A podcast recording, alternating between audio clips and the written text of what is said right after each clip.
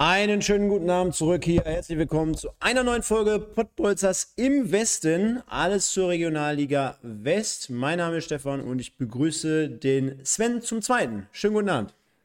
Zum zweiten Mal einen wunderschönen guten Abend, Stefan. Hallo in die Runde. Schön, dass ihr alle wieder mit dabei seid, äh, im Chat mit dabei seid und hier wieder Gas gebt und uns die Treue haltet äh, an diesem wunderbaren Sonntag, an diesem Regionalliga-Sonntag. Ja, ich sehe gerade schon, hat jetzt nicht so viel gebracht, aber wir ziehen es jetzt hier knallhart durch, denn zumindest die, die, die Tonspur, die haben wir oder die, die werden wir haben, dann nehmen wir auf und dann sollte das für euch alle dann da passen und äh, ja, anderweitig sind wir dann halt nächsten Sonntag wieder am Start. Ich kann es nicht ändern.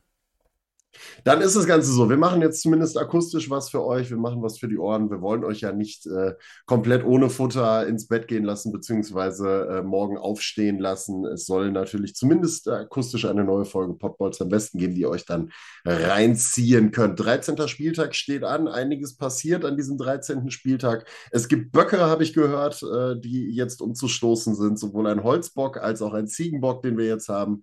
Also dafür nochmal vielen herzlichen Dank an alle edlen Spender dafür und alle Hersteller. Und äh, dann äh, ja, können wir direkt reinspringen. Ja, ein bisschen Zeit schon liegen gelassen. Können wir direkt mal reinspringen in den Spieltag und äh, in unser Format, was wir in jedem äh, im Westen sonntags mit präsentieren.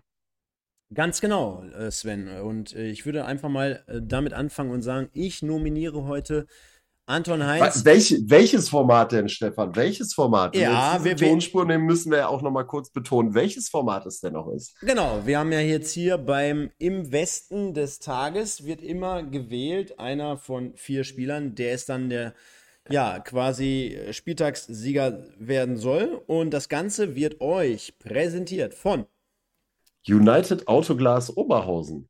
Ganz genau, ganz genau. Und von daher, ähm, ja, ist meine erste Nominierung Anton Heinz von Alemannia Aachen. Nicht, dass wir jetzt hier sagen, wir müssen jetzt zwangsweise jeden Sonntag wieder einen von denen reinnehmen, aber schaut euch die Highlights an, schaut euch die Tore an. Und ich habe damals mal das Prädikat Freistoßtechnik und Freistoß, äh, ja, Schusstechnik generell mal reingeworfen und zwar Weltklasse.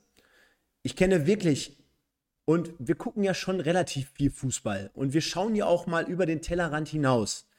Und wenn ich jetzt gerade Grimaldo sehe bei Bayer Leverkusen, der ist in der ersten Bundesliga richtig geil Selbes macht, Niveau, selbes Niveau. Ganz ehrlich, Niveau und, und auch Anzahl der Treffer, da bin ich mir ziemlich sicher, dass Anton Heinz auch nach der Saison sogar vor Grimaldo liegen wird. 100 Prozent. Äh, jetzt könnte man sagen, in der Bundesliga gibt es vielleicht geilere Torhüter oder bessere. Guckt euch die Dinge an, die sind größtenteils, größtenteils wirklich unhaltbar. Also da bin ich bei dir. Anton Heinz Freistöße am Strafraum hat am Anfang der Saison ein bisschen gebraucht, bis er da wieder in den Flow gekommen ist. Und jetzt ist er wieder voll da und äh, nagelt dir jeden Freistoß um die Ohren. Und äh, ja, wenn du als Gegner einen Freistoß da hervorrufst ähm, rund um deinen Strafraum, dann schwant dir eigentlich Böses. Das ist mindestens wie ein Elfmeter gegen dich, wenn du Anton Heinz auf der anderen Seite stehen hast. Das ist einfach so.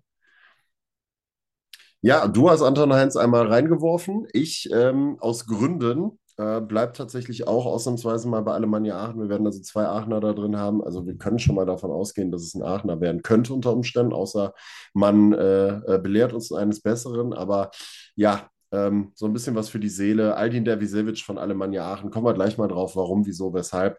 Ist aber für mich derjenige, der auf jeden Fall äh, die Nominierung mit verdient hat an diesem Wochenende. Ja, dann äh, müsstest du jetzt an dieser Stelle noch einen zweiten Mal eben kurz vorziehen. Ja, das Denn machen wir. Ich bin mir gerade noch unschlüssig und rufe dazu passend die Statistik auf und dann äh, versuche ich ein bisschen deutlicher zu gestalten. Mach das, mach das. Ich hatte mehrere im Kopf tatsächlich. Ähm, ich hätte einen Dominik Ernst im Kopf gehabt von Fortuna Köln für das Goldene Tor. Ich hätte einen André Weiß im Kopf gehabt, der dann auch die Null gehalten hat, wobei man auch sagen muss, die Vorteile lagen da auch mehr bei Fortuna Köln bei dem Spiel gegen Düren. Ähm, ich gehe mit ähm, Eduard Probst von, vom FC Gütersloh. Ähm, Gütersloh hat mir sehr, sehr gut gefallen gegen Gladbach. Und Eduard Probst war da wirklich wie das Duracell-Häschen vorne drin. Er hat ganz früh auch das 1 zu 0 gemacht nach zwei Minuten, nach einer tollen Vorarbeit von Tim Mahnstein und ist ähm, in über 90 Minuten, der hat nicht eine Sekunde nachgelassen. Der hat da die Wege, äh, der hat da Wege auf sich genommen, der hat Kilometer gefressen, der hat Räume zugemacht und er hätte sich sogar noch mit dem Siegtreffer in der 91. Minute belohnen können. Hat er nicht gemacht, hat trotzdem ein fantastisches Spiel abgeliefert. Eduard Probst vom FC Gütersloh, der Stürmer, und ist dementsprechend nach Aldin Dervisevic meine zweite Nominierung für den Investen des Tages. Ja, da mache ich es mir einfach und nehme Dominik Ernst. Du hast ihn gerade angesprochen, war mir nicht ganz sicher, wen ich dort nehme, aber äh, ja, jemand, der in der Verteidigung, ich glaube, Rechtsverteidiger ist es, ähm, äh, zum Einsatz kommt. Oder, oder ist es Modimbo mittlerweile? Warte mal.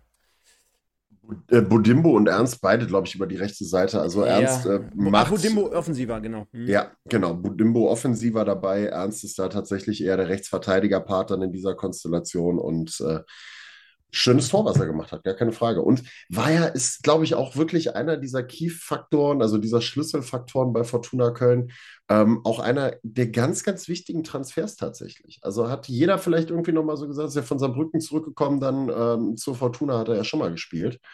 Und da waren alle so, boah, Dominik Ernst, weiß ich ja nicht, aber das ist auch ein Leader. Der geht da wirklich voran und bringt seine Leistung und nimmt die Mannschaft mit, reißt sie mit. Also ganz, ganz wichtig neben dem Tor auf jeden Fall definitiv. Und dann würde ich sagen, haben wir, haben wir ähm, was wir äh, brauchen, um diese Zutaten jetzt mal in einen Topf zu werfen. Denn da haben wir vier Namen. Jetzt ist es natürlich heute nur ein bisschen schwierig, das als Abstimmung äh, so freizugeben. Falls der ein oder andere noch dabei ist, ihr könnt abstimmen. Hallo, ihr könnt gleich abstimmen. Vielleicht gewinnt tatsächlich heute mal jemand anders als einer von den Jungs von Alemannia Aachen. Mhm. Dann in dem Fall. Aber wir, wir schauen mal. Wir gucken mal, was passiert. Stefan stellt das Ganze jetzt gleich mal rein zur Abstimmung. Mal gucken, wie viele Stimmen wir kriegen werden zur Auswertung und wie repräsentativ dann dieses Ergebnis es sein wird, bevor wir dann jetzt gleich in äh, ja, das erste Spiel dieses Spieltags reinstarten.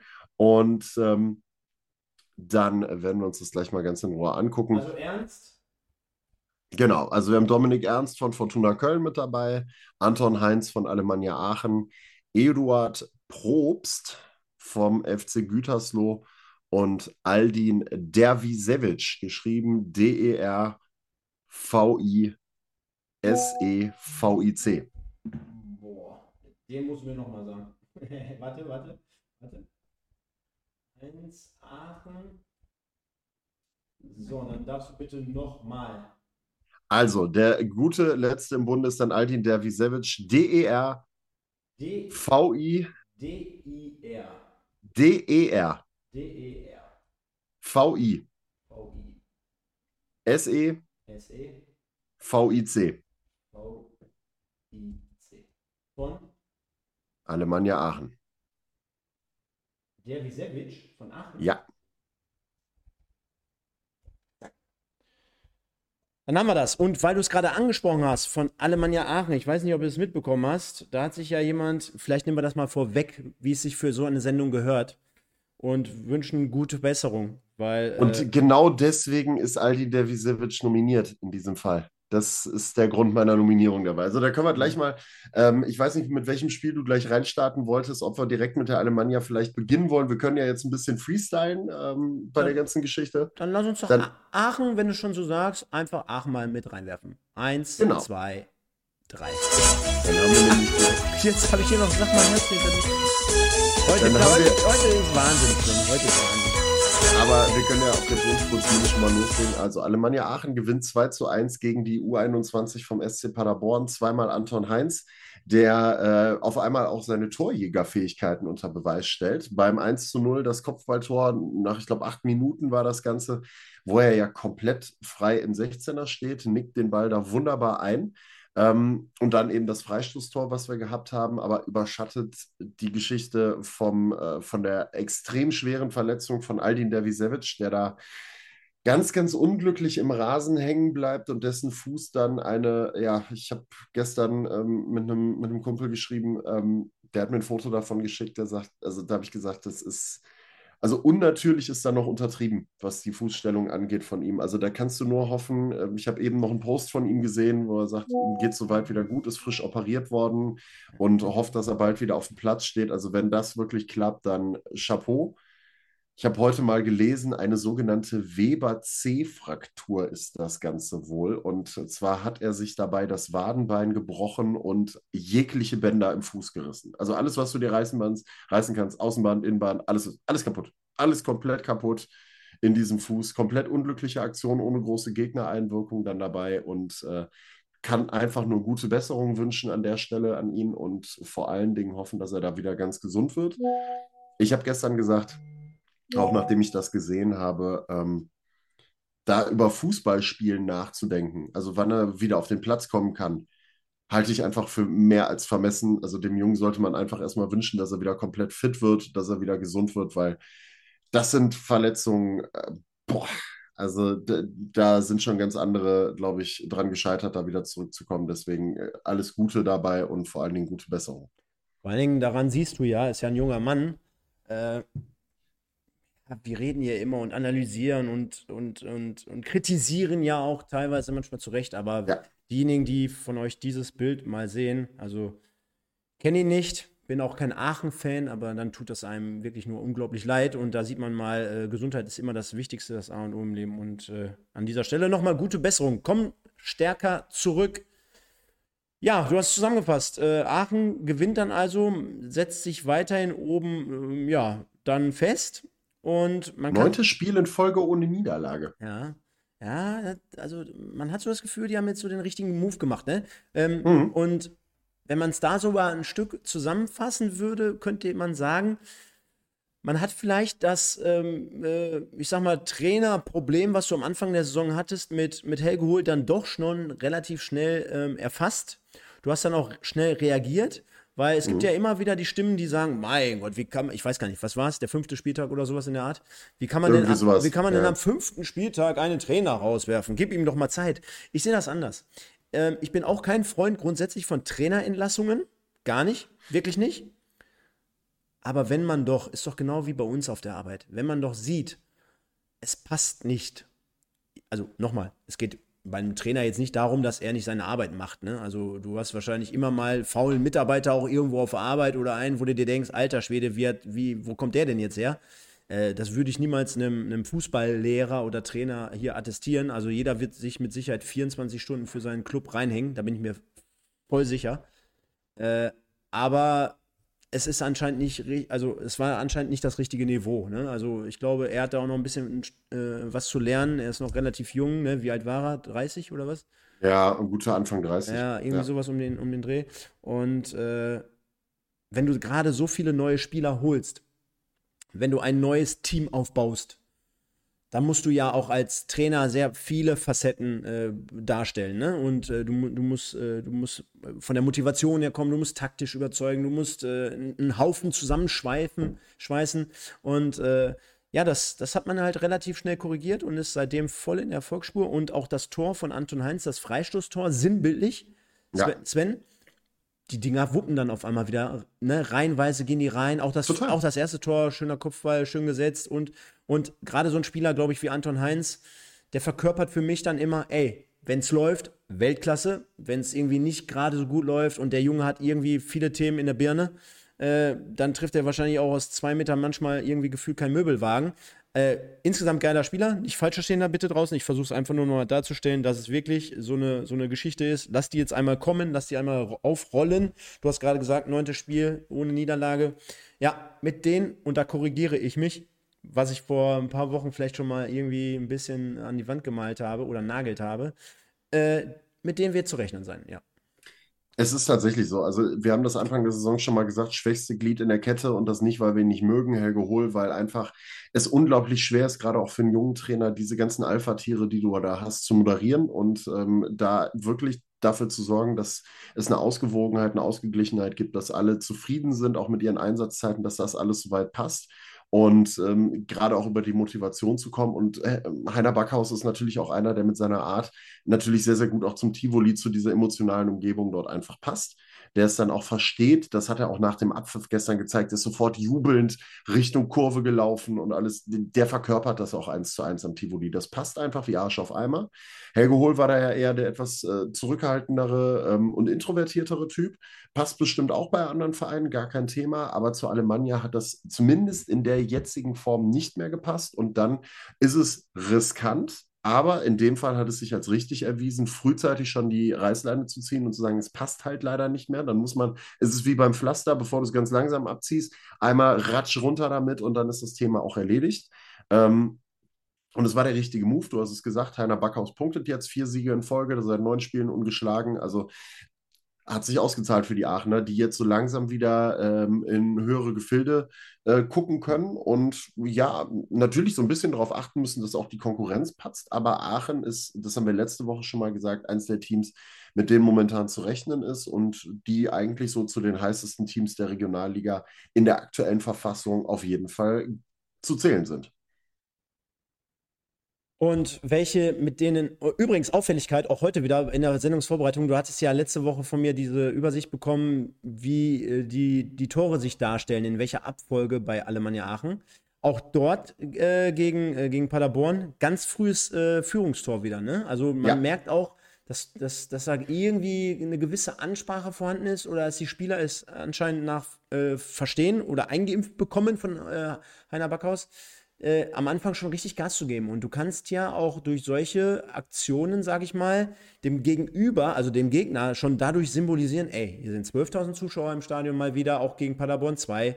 Äh, wir gehen von Anfang an drauf. Ihr habt hier heute keine Schnitte, mit uns ist zu rechnen. Hier braucht ihr, ihr könnt hier hinkommen, ihr könnt ihr Fußball spielen 90 Minuten und dann könnt ihr wieder im Bus nach Hause fahren. Von daher äh, Auffälligkeit auch dazu und eine weitere Auffälligkeit, und da kannst du uns mit Sicherheit ein richtig großes, schönes, schönes, saftiges Update geben. Der WSV, der Wuppertaler SV, gewinnt 3 zu 2 auswärts und ist mal wieder irgendwie sehr, sehr kurios unterwegs gewesen. So könnte man es, glaube ich, zusammenfassen.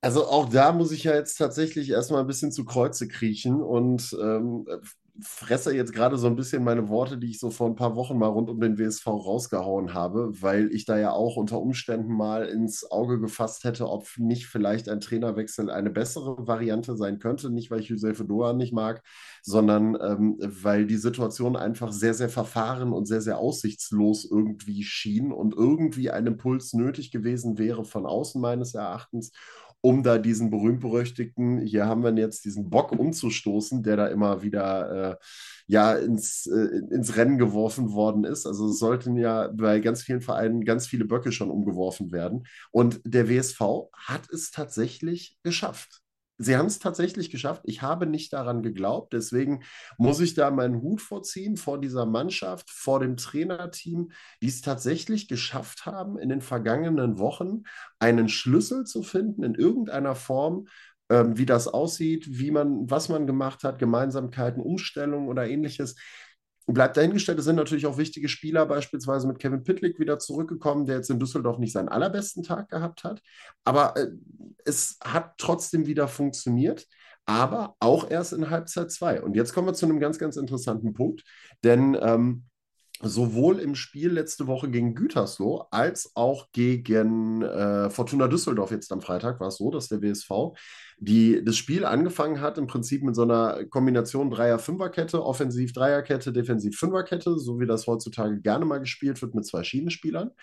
Und da sind sie sowohl in Gütersloh äh, als auch in Düsseldorf in arge Probleme gekommen bei der ganzen Geschichte. Das hat für ordentlich Gegentore auch gesorgt und beide Male hat man dann zur Halbzeit umgestellt auf eine Viererkette und auf einmal steht man hinten halbwegs sicher, hat in beiden Spielen dann in der jeweils zweiten Halbzeit kein Gegentor mehr gefangen und hat vorne auf einmal die PS, die man dann auf den Rasen bringen kann. Also Semir Saric, der jetzt auch so ein bisschen sinnbildlich steht, wieder getroffen in Düsseldorf. Charlison Benchop, der Mann für die ganz, ganz späten Tore, ist ähm, also den musst du trotz seiner 34 Jahre da immer auf dem Zettel haben. Gegen Düsseldorf in der 87. getroffen, gegen Rödinghausen in der 90. beispielsweise getroffen. Also immer ein Spieler, der da ist, wenn er gebraucht wird und auch seine Qualitäten hinbringt. Und scheinbar hat man in Wuppertal jetzt den Schlüssel gefunden, um aus dieser Krise rauszukommen. Und wo du das eben gesagt hast mit Heiner Backhaus und Helge Hohl in Aachen, wo da die Trennung der richtige Weg war, scheint es, zumindest jetzt aktuell, auch wenn noch immer nicht alles Gold ist, was glänzt beim WSV. Wir wollen hier niemanden jetzt in den Himmel loben, auch da ist immer noch Arbeit zu verrichten, aber ähm, die Grundtugenden sind wieder da und es läuft wieder und mit den Erfolgserlebnissen, sieben Punkte aus den letzten drei Spielen und das jetzt auch nicht, auch gegen unangenehme Gegner einfach da freut man sich dann auf die Rückkehr am kommenden Samstag im Stadion am Zoo endlich wieder auf neuem Rasen vor neuen Bänken mit einer neuen Anzeigetafel und mit ganz vielen anderen Geschichten, die noch mit dazukommen werden an dem Samstag. Ähm, auf ein schönes Heimspiel vor einer sehr, sehr guten Kulisse. Man hofft da auf 7.000, 8.000 Leute, die dann da sein werden. Im Topspiel gegen Fortuna Köln. Äh, fassen wir nochmal zusammen. 1-0 Biert, 13. Minute, Manu, 33. 2-0. Und dann muss man ja wirklich den Hut ziehen, dass, dass der Wuppertal SV da wieder noch zurückkommt. Also Maketa kurz vor der Halbzeit, 42. Minute, Saric mit dem 2 zu 2 in der 53. Also auch psychologisch sehr wichtig vor der Halbzeit, ja. nach der Halbzeit. Und Bei dann dem, auch schnell nach der Halbzeit, also dass du wirklich noch Zeit hast dann. Und dann, äh, ich meine, Charlison Benchop in typischer Wuppertal-Manier, 87. Minute, also wieder kurz vor Torschluss. Und ähm, ich habe mir überlegt, was ich dazu jetzt mal so sagen kann. Denn auf der einen Seite Im Vergleich zu anderen Spitzenteams in der Liga, zumindest derzeit, wurschtelt sich gefühlt Wuppertal da irgendwie ein zurecht. Ja, die wurschteln sich da immer durch, immer diese Tore in der letzten Minute oder der letzten Sekunde, dann immer irgendwie in Rückstand geraten, immer Comeback-Mentalitäten an den Tag legen. Und jetzt könnte man es auf der einen Seite so sehen und sagen, boah, wer sich so schwer tut, wer da irgendwie, das ist nicht irgendwie so richtig flüssig, das ist nicht stimmig. Ich könnte jetzt schon fast sagen, Sven, das ist nicht mein Wuppertal, wie ich die, wie, wie ich die vor drei, vier Jahren lieben gelernt habe, wo die in der MSV Duisburg zum Beispiel im Niederrhein-Pokal auseinandergenommen haben, mal eben locker. Ähm, man kann es aber auch genau andersrum sehen. Und zwar, wer aktuell, zum Beispiel auch als Trainer, Dogan, du hast gerade gesagt, wer solche Spiele so gewinnt und vor allem wer insgesamt solche Phasen durchläuft und dann auch positiv, zumindest sagen wir mal, weil es ist ja jetzt auch nicht so, dass die gerade äh, jedes Spiel gewinnen und den Grund und Boden jeden Gegner spielen, ne? aber trotzdem, wer in so einer Phase dann trotzdem immer noch ein bisschen bei sich bleibt und dann am Ende auf Tuchfühlung in der Tabelle ist, dem würde ich dann attestieren, dass man sagt, okay, das könnte auch bis zum Ende dann doch, noch werden, weil es wird mit Sicherheit besser werden. Es wird auch mit Sicherheit ja. irgendwann wieder souveränere Spiele geben. Es wird auch klarere Ergebnisse geben. Ja, die wird es wieder geben. Du musst jetzt wahrscheinlich gerade äh, zu dieser Jahreszeit einfach mal mit dem Kopf durch die Wand und wenn du dann irgendwie ansatzweise mit, äh, als Beispiel so einen Punkteschnitt von, von vier Punkten aus zwei Spielen, also vier von sechs, wenn du die so auf Wuppertaler Seite holst, dann bist du irgendwie dann doch noch dabei bei den, bei den Lustigen da oben. Und äh, dann wird es irgendwann besser. Und wenn es bei denen dann besser wird, dann geht es richtig ab. Und das ist genau das. Also du hast jetzt eine schwere Phase gehabt mit den Niederlagen beispielsweise gegen Felbert, wo ich auch nach den Ergebnissen vom Wochenende immer noch der Meinung bin, unglaublich eigentlich. Also das kannst du, kannst du keinem, kannst du keinem äh, wirklich realistisch vernünftig erklären, wie du gegen Felbert verlieren konntest. Gegen irgendwie, geht irgendwie nicht. Ähm, dann hast du, hast du das Ding gegen Lippstadt, was ja auch abenteuerlich war in der Defensive, auf jeden Fall dieses Unentschieden gegen Wiedenbrück, wo du ja wirklich in einer richtig schweren Phase bist. Und dann geht es am Ende des Tages erstmal nur darum, wieder ins Punkten reinzukommen. Ähm, hast ein ordentliches Spiel gegen RWO gemacht, hast jetzt zwei Siege geholt und äh, jetzt geht es gegen Fortuna Köln auf ein Topspiel, wo man sich dann einfach auch drauf freuen kann. Und du sagst es, wenn du jetzt noch das Thema mit den Gegentoren in den Griff kriegst, dass du da vielleicht einfach einfach mal weniger kriegst, weil das ist halt nicht Top-Team-like einfach. Man sagt ja nicht umsonst, äh, ähm, äh, äh, Angriff entscheidet Spiele und Abwehr entscheidet Meisterschaften. Ähm, wenn du das in den Griff kriegst, dann bin ich da ganz guter Dinge, dass das vielleicht tatsächlich nochmal zumindest im Dunstkreis ähm, oben lange mitspielen möglich ist. Und in dieser Saison ist sowieso, da, also da gibt es so viele Vereine, wenn die ihre Hausaufgaben machen, die dann da bis zum Saisonende oben mitspielen können. Das ist absurd. Also ich glaube, da kannst du hinterher auch auswürfeln, wer aufsteigt. Ich, ich finde es so geil, dass die Leute hier trotzdem noch im Chat dabei sind und hier mehr über, mehr über das Internet oder über meine Leitung schreiben als, als alles andere. Ich bin gar Aber wir haben auch schon einige Stimmung. Ich bin nicht bei Vodafone, aber es ist geil, dass ihr alle sagt, geh weg von Vodafone. aber ich finde es sehr schön, wir haben trotzdem äh, schon mal gute 50 Stimmen äh, für die Abstimmung und, zusammengekriegt. Also das ist auch schon mal sehr, sehr gut, freue ich mich sehr drüber. 79 sind wir sogar schon, meine und, Herren. Und, und 20 Likes. heute, also, like. heute, heute werde ich nicht, euch nicht animieren, weil für den Scheiß hier, sorry, äh, sorry, Telefoniker, äh, für den Scheiß, da seid ihr verantwortlich. Da bin ich komplett tiefenentspannt. Äh, Wahnsinn. Also, Wuppertaler SV 3 zu 2 Sieg wieder abenteuerliche Comeback-Qualitäten, die der WSV an den Tag legt. Und einmal ist Glück, zweimal ist eigentlich schon kein Glück mehr. Und wenn du das drittes, viertes, fünftes, sechstes Mal in der Saison machst, dann ist es irgendwo auch einfach Qualität, wenn du es schaffst, der, kurz vor Toresschluss immer noch so nachzulegen und die Dinge auf deine Seite zu ziehen. Punkt. Wer an diesem Wochenende kein Glück auf seiner Seite hatte, war die Truppe von Jörn Nowak. Rot-Weiß Oberhausen unterliegt dem FC Schalke 04 zweite Mannschaft. Mit 1 zu 3 vor heimischer Kulisse, 0-1 Amadin 25. 0-2 Ivan 53. Ezekwem, Wahnsinn, äh, dass der sich da über die rechte Seite durchtankt wie Adama Traoré. Kennst du den? Adama Traoré, ja. ja, aber Adama Traoré hat, glaube ich, ein bisschen mehr Muskelmasse und ein bisschen weniger Größe als Cotrell Ezekwem. Mhm. Trotzdem war, find, trotzdem war es nice. nice dass, ich ja? finde es sehr, sehr spannend, dass der Stream immer mal wieder noch mitkommt. Also ab und an gibt es immer noch mal aktualisierte Bilder. Wir haben jetzt gerade auch die Grafik vom Spiel drin, RWO gegen Schalke, finde ich super. Mhm. Ja, und das ist Pierre-Michel Lasogga, 91. Minute, 3 zu 1 nachgelegt, aber auch wilde Schlussphase mit zwei Platzverweisen auf Oberhausener Seite noch. Tim Stappmann, schöne Grüße, unser Podcast-Gast. Ich glaube, Ende letzter Saison oder war es schon diese Saison? Wann war Tim da? Diese Saison. Äh, diese Saison, ne? Mhm. Tim, Tim Stappmann, gelb-rote Karte, die er kassiert hat. Und oh, wer war denn die zweite gelb-rote? Pierre Fastnacht. Fastnacht. Genau, Pierre Fastnacht noch mit der zweiten gelb-roten, also 9 gegen 11 zu Ende gespielt. Schalke spielt es gut aus, macht dann noch die Entscheidung hinter mit dem 3 zu 1.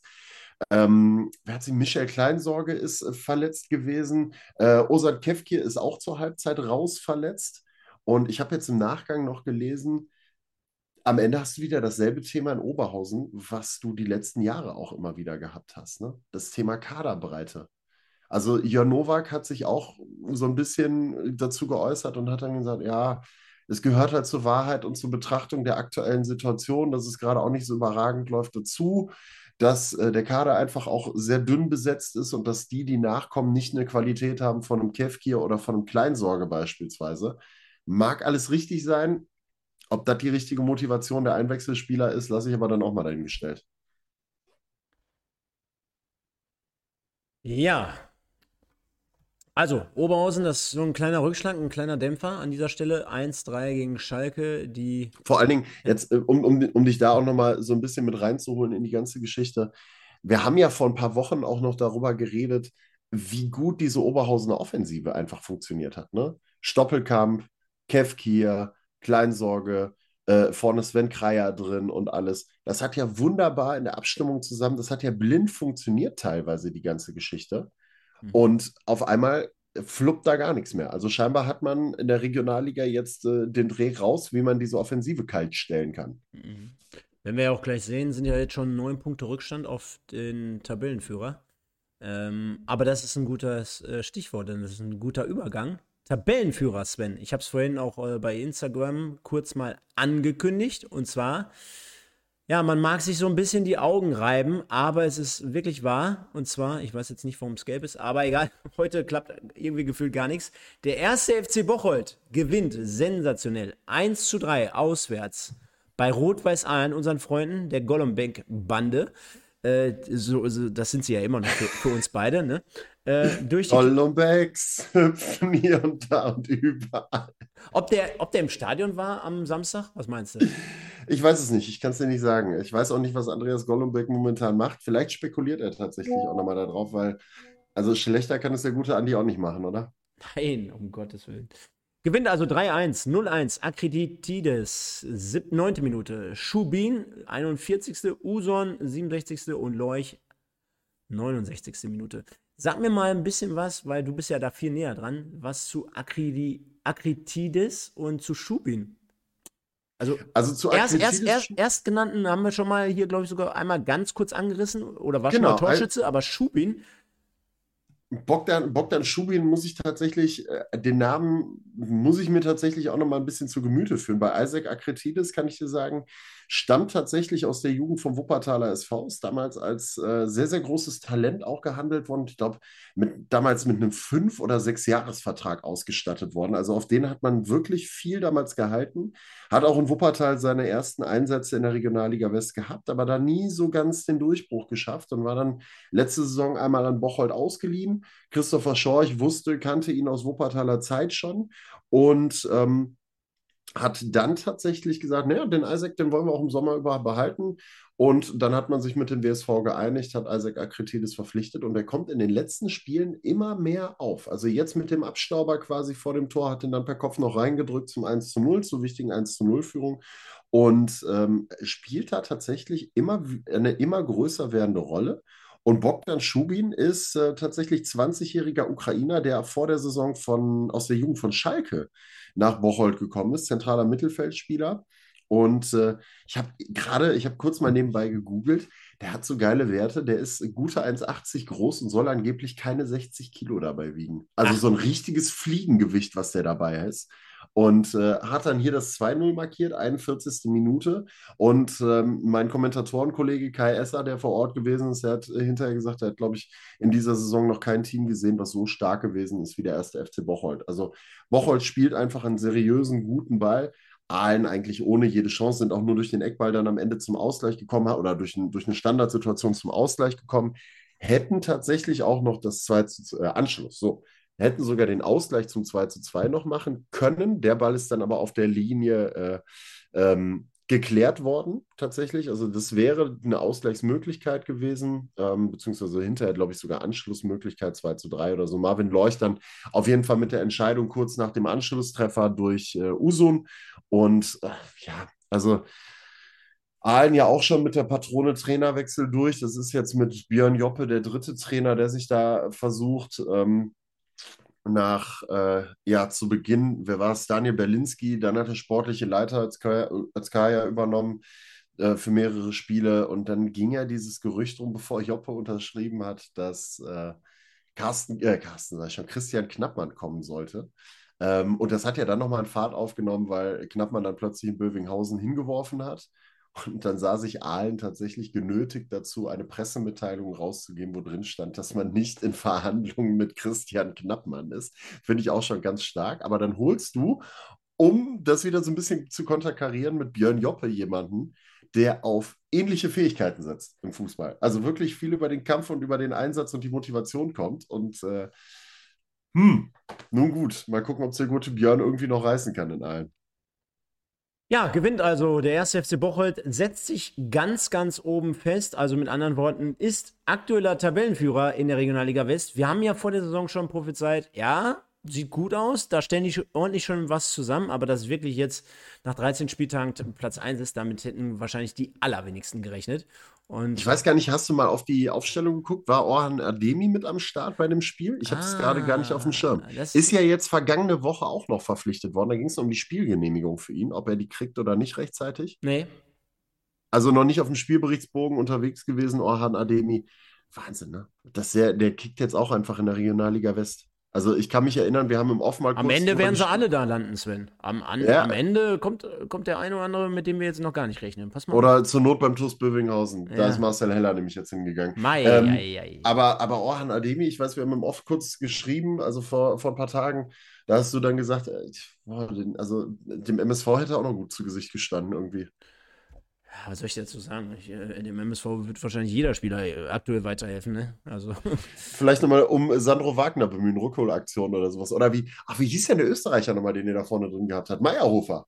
Stefan Meyerhofer ist jetzt auch 39 Jahre alt oder so, kickt irgendwo noch in Österreich. Also von daher Stefan Meyerhofer vielleicht nochmal bemühen.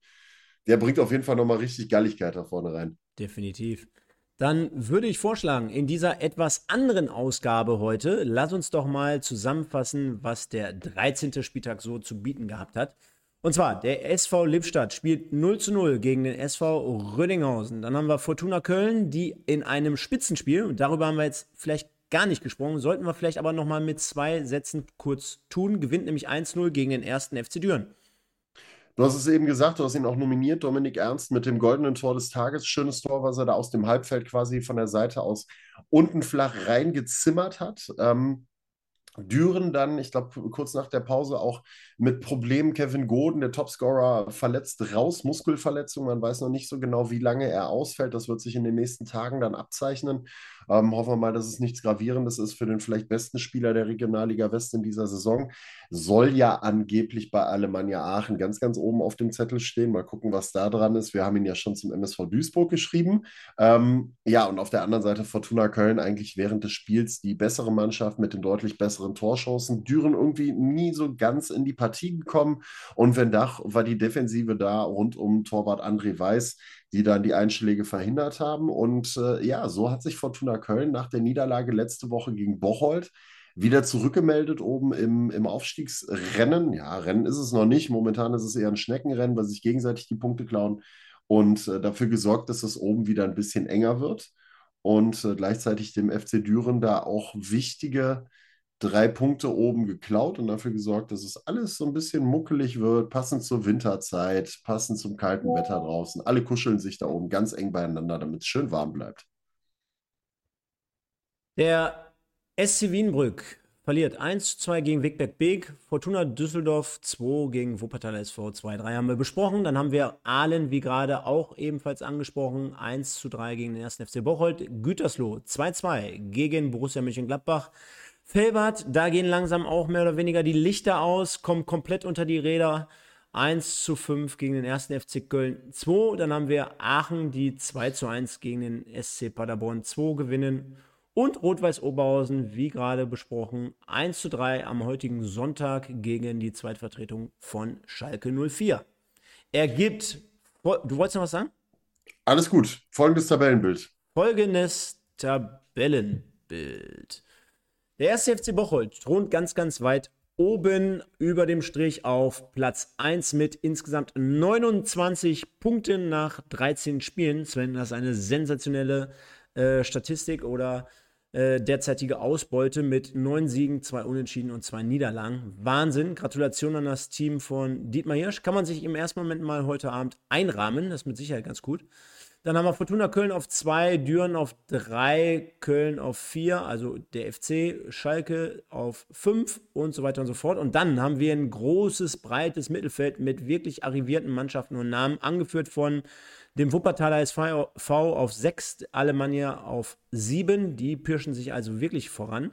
Dann haben wir noch Oberhausen auf 8, dann dahinter etwas unspektakulär, aber trotzdem erwähnenswert, haben wir noch gar nicht drüber gesprochen, so großartig. Wigberg Beek als Aufsteiger, 9. Paderborn als Aufsteiger, 10.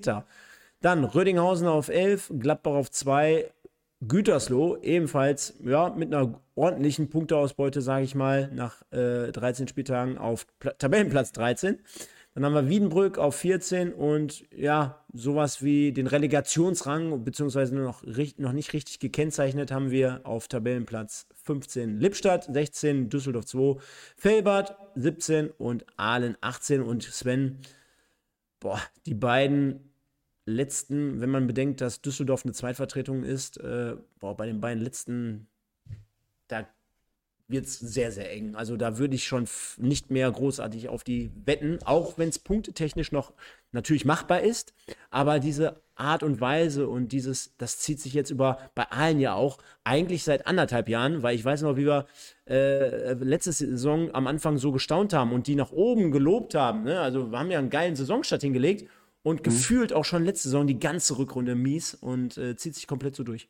Also es ist Rot-Weiß-Aalen mir fehlt, allein mir fehlt der Glaube auch irgendwie daran, dass sie da nochmal irgendwas umstoßen können. Stichwort auch da wieder Qualität, eine Mannschaft, die dann irgendwie auch relativ wild nochmal hinterher zusammengestellt worden ist, damit man Kader zusammen hat. Es ist natürlich auch das Problem, du hast die komplette Vorbereitung ja niemanden gehabt, der das machen konnte, weil Mano, Gaetano Mano, damals Sportdirektor, hätte das machen sollen, ist dann kurz vor Saisonende nach Wuppertal gegangen, in der heißesten Phase eigentlich, wo du einen Kader zusammenstellst. Und dann wirst du da vor vollendete Tatsachen gestellt. Ist natürlich auch blöd für allen gewesen am Ende. Und äh, momentan machen sie hier den SV Strahlen-Move. Und ich sehe auch ehrlich gesagt noch nicht wirklich Aussicht auf Besserung. Also ich wenn man sich das Bocholt-Spiel vor Augen führt, die waren auch immer irgendwo am Mann, aber irgendwie waren sie dann doch nicht beteiligt an den Aktionen. Und ich sehe momentan dritter Trainer keine Möglichkeit, wie sie es ändern. Und Felbert, ja, also ich habe am Anfang gesagt, qualitativ eigentlich ganz, ganz gute Mannschaft, die können gut zocken, aber irgendwie kriegen die auch nichts mehr auf den Rasen und äh, verheddern sich da in, in immer komischeren Situationen und fangen sich da jetzt auch eine Kirsche um die andere 1 zu 5 jetzt gegen Düsseldorf, äh, gegen, gegen Köln 2. Also da lobe ich mir unsere Aufsteiger, die das wirklich, die anderen Aufsteiger, die anderen beiden, die das, oder anderen drei, muss man sagen, die das wirklich gut machen mit Paderborn, Wegberg und äh, Gütersloh, die Westfalen-Aufsteiger, die da wirklich richtig, richtig stark unterwegs sind in der Liga. Und äh, ja, gerade Wegberg Weg, bester Aufsteiger, jetzt auch auswärts endlich mal dreifach gepunktet. Überraschender und guter neunter Rang, verdient. Und währenddessen fährt Stefan gerade mal die Auswertung, würde ich sagen. Ja, oder? genau. Währenddessen hat er. 106 Stimmen, meine Herren. doch noch so viele geworden. Ja, haben wir doch noch ein Ergebnis. Ähm, währenddessen fragt hier der eine oder andere gerade nochmal, kann Marienborn? Ja, haben wir schon erwähnt. Ich weiß aber gar nicht mehr, in welchem Stream jetzt gerade im ersten oder in dem zweiten. Die haben heute 3 zu 9 leider verloren. Also kleines Kahn-Update hier an dieser Stelle. Und Sven, dann schauen wir mal, wer es gewonnen ist. Es ist natürlich eng geworden aufgrund der Geschichte, die du jetzt vorhin nochmal rund um den Kollegen äh, der Visevic erzählt hast. Ähm, trotzdem, naja, damit konnte man schon fast rechnen. Und zwar sind wir beim Im Westen des Tages äh, gesponsert durch United Autoglas Oberhausen. Und ich habe es vorbereitet, weil ich habe es mir im Vorfeld nämlich schon gedacht. Es ist geworden. Anton Heinz mit 37 Prozent aller 107 Stimmen. Dann haben wir der, der Wisevic mit 29. Dann haben wir Ernst auf äh, Platz 3 mit 17 und den Kollegen Probst mit 14 Prozent. Ordentliche Aachen-Veranstaltung, die wir da mittlerweile haben bei, beim Investen des Tages. Ne? Also Brasnitz ja. schon dabei gewesen, ja. Heinz zweimal, Jonen, Schepanik zweimal. Spricht auch für die Entwicklung der Alemannia. Ja, guckt euch das an. Ne? Also ähm, so grundsätzlich schlecht, wie es am Anfang war, ist es jetzt grundsätzlich positiv. Und, ne? Und, und kurze Info, ne? Die Aachener haben auch bis dato nur zwei Saisonniederlagen. Das mal ganz davon ab. Also egal wie schlecht die geschrieben worden sind. Die haben gegen Wuppertal 1 zu 2 verloren und die haben gegen Oberhausen 1 zu 4 verloren. Und das war's. Ansonsten gab es keine Niederlagen. Du hast halt das eine oder andere Unentschieden mit dabei gehabt. Und die Entwicklung war halt nicht schön. Und jetzt geht die Entwicklung in die richtige Richtung. Und äh, die werden noch dem einen oder anderen Team da ordentlich Kopfzerbrechen bereiten in der Liga. Aber wie gesagt, es wird im Generellen eine sehr, sehr spannende äh, weitere Phase jetzt erstmal bis zur Winterpause werden. Mal gucken, wer sich dann oben hält und vor allen Dingen, wie dann die Starts aus der Winterpause heraus werden.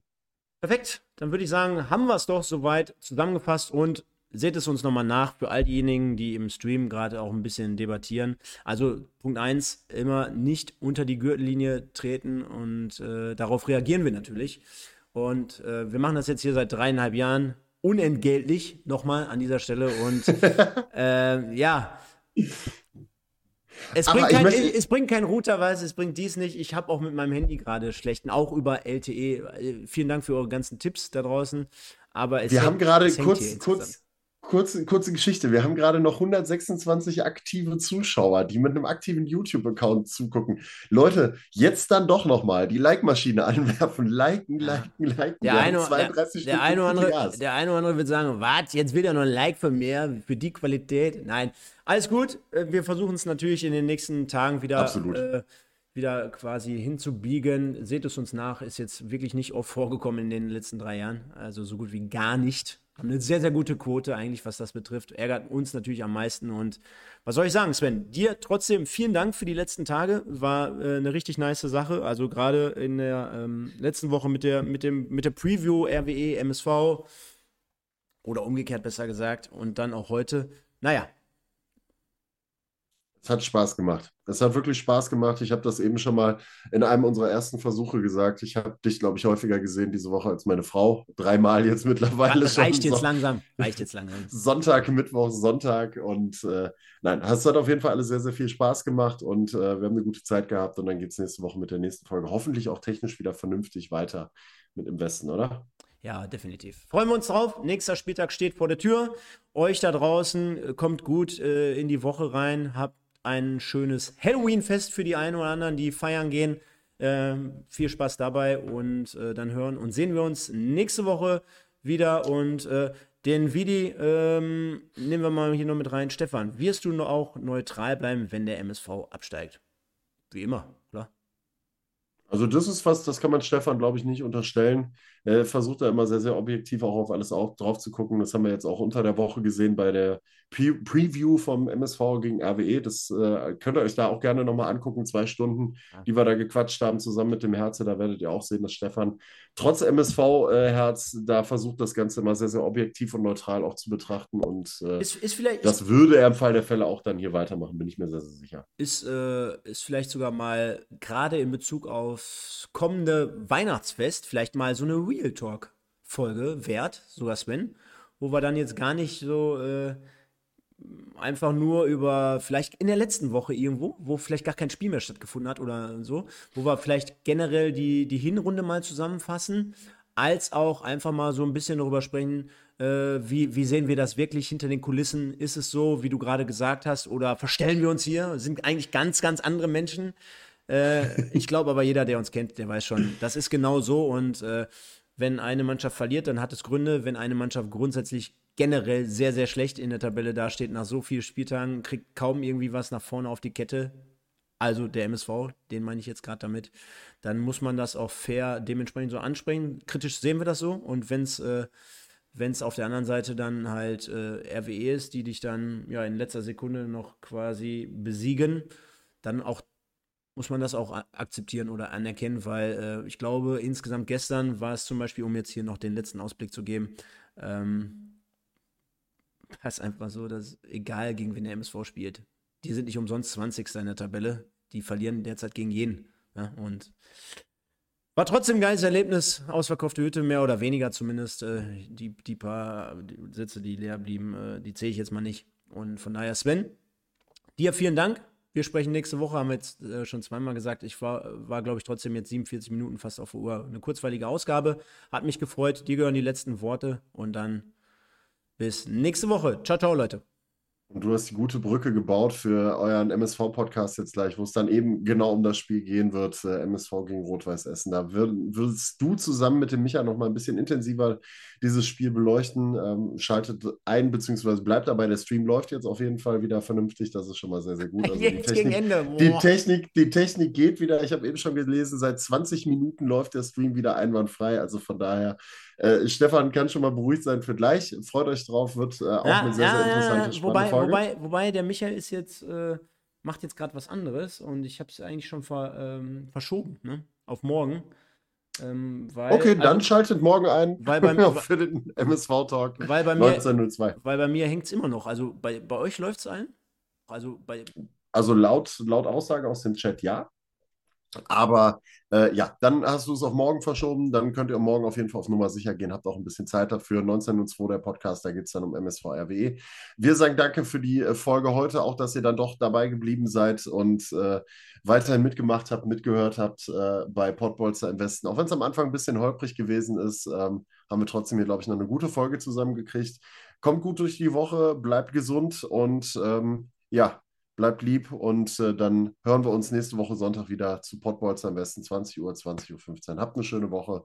Bis nächste Woche Sonntag. Auf Wiedersehen.